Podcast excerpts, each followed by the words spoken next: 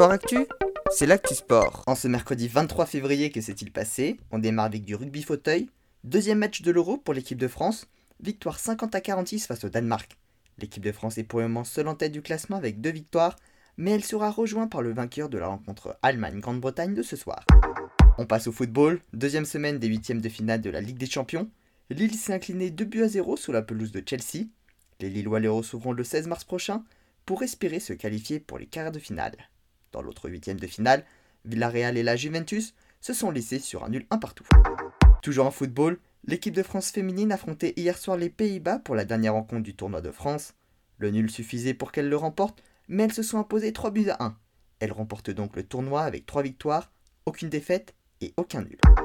En tennis, un mot sur le tournoi de Acapulco au Mexique.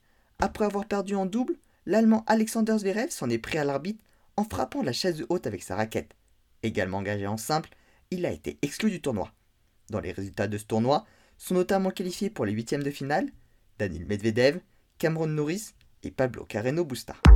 En cyclisme, quatrième étape du Tour des Émirats Arabes Unis, c'est le Slovène Tadej Pogacar qui s'est imposé, ce qui lui a permis de prendre la tête du général. Il a deux secondes d'avance sur Filippo Ganna. Geoffroy Bouchard, premier français et dixième, juste devant Romain Bardet. En basket, Monaco a hier soir battu l'Unix Kazan en match de retard de l'Euroleague. Les Monégas se sont imposés 79 à 76 et peuvent donc continuer d'espérer se qualifier pour les playoffs. Enfin, en handball, Toulouse a assuré sa qualification pour les huitièmes de finale de la Ligue européenne après sa victoire 30 à 27 face à Winterthur. Les Nîmois se sont eux inclinés 34 à 30 face à Athènes, mais restent leaders de leur groupe. En revanche, pour Aix, ils ont enchaîné une septième victoire sur 8 matchs.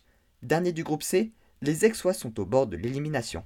Voilà pour les actualités du jour. À demain dans Sport Actif.